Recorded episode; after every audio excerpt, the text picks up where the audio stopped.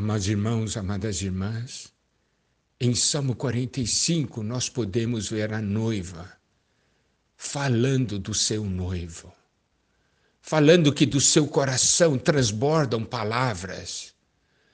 E é com razão. É com razão que as boas palavras transbordam do seu coração, porque ele é maravilhoso. E nós vemos a noiva cantando, a noiva falando das virtudes do seu noivo.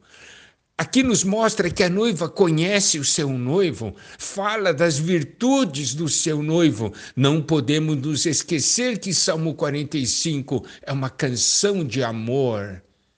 Uma canção de amor que a noiva canta para o noivo. E que o noivo também canta para a noiva, na verdade. Por quê?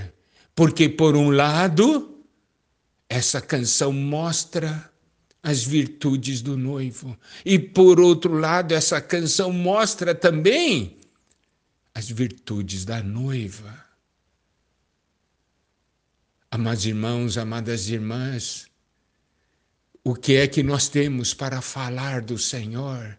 Nós podemos ver que aqui a noiva diz no versículo 2: Tu és o mais formoso, tu és o mais justo dos filhos dos homens, nos teus lábios se extravasou a graça, por isso Deus te abençoou para sempre. E no versículo 3, ela fala um outro aspecto. Na verdade, dos versículos 3 a 5, a noiva fala da vitória do seu noivo, dos grandes feitos do seu noivo. Versículo 3 diz: Cinge a espada no teu flanco, herói. Cinge a tua glória e a tua majestade. Oh, como não amar um noivo assim? Um noivo que é um herói, aquele que luta, luta a favor da noiva, luta pela noiva, esse noivo que tem glória e majestade, esse noivo que derrotou o inimigo para resgatar a noiva. Essa é nossa história. Nesse mundo vimos muitas histórias de heróis resgatando algumas donzelas, mas a nossa história é uma história verídica, real. Uma história de amor, como esse nosso noivo, pelo fato de nos amar, sai e luta e ganha a vitória para resgatar a noiva. Por isso nós temos que cantar a vitória do Senhor. Por isso que devemos dizer: cinja a espada no teu flanco, herói. Cinja a tua glória e a tua majestade. Nós queremos que o universo inteiro veja a vitória do Senhor, a glória do Senhor, a majestade do Senhor.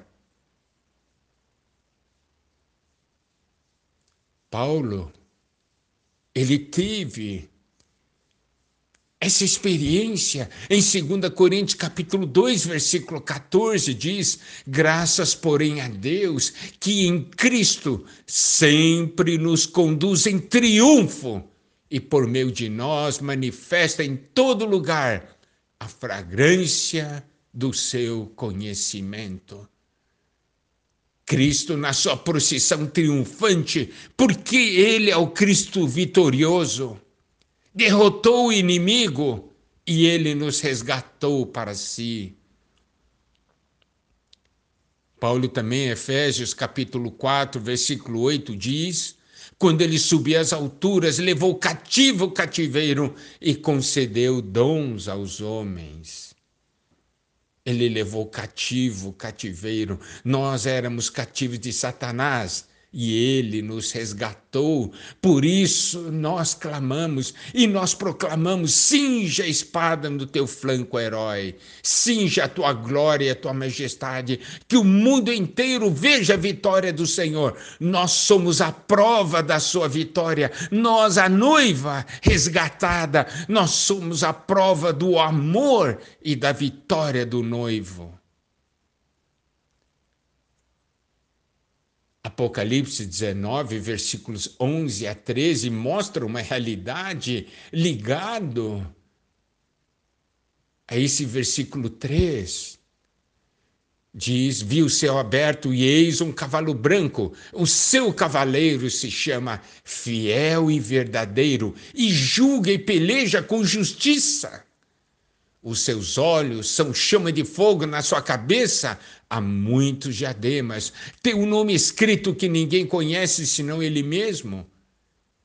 Está vestido com um manto tinto de sangue e o seu nome se chama o Verbo de Deus. Versículos 15 a 16 de Apocalipse 19 diz: Sai da sua boca uma espada afiada, para com ela ferir as nações e ele mesmo as regerá com cetro de ferro, e pessoalmente pisa o lagar do vinho do furor da ira do Deus Todo-Poderoso. Tem no seu manto e na sua coxa um nome inscrito: Rei dos Reis, Senhor dos Senhores. Esse é o nosso noivo. Esse é o nosso noivo. Nós já vimos em Apocalipse 19 a noiva acompanhando o noivo nessa batalha. Você compreende agora esse versículo 3 de Salmo 45? Cinja a espada no teu flanco, herói, cinja a tua glória e a tua majestade. Não é algo maravilhoso? Essa noiva proclama a vitória do noivo. Ele quer, ela quer que o universo inteiro conheça esse noivo maravilhoso. Louvado seja o Senhor. Essa é a porção que cabe a nós como noiva. Amado irmão, amada irmã, como virgem, como noiva. É hora de proclamar a vitória do nosso noivo, as virtudes do nosso noivo, os feitos do nosso noivo, é porque é pelo fato de conhecermos a sua pessoa e o tudo que ele realizou que de nós então brotam palavras, boas palavras. Louvado seja o Senhor.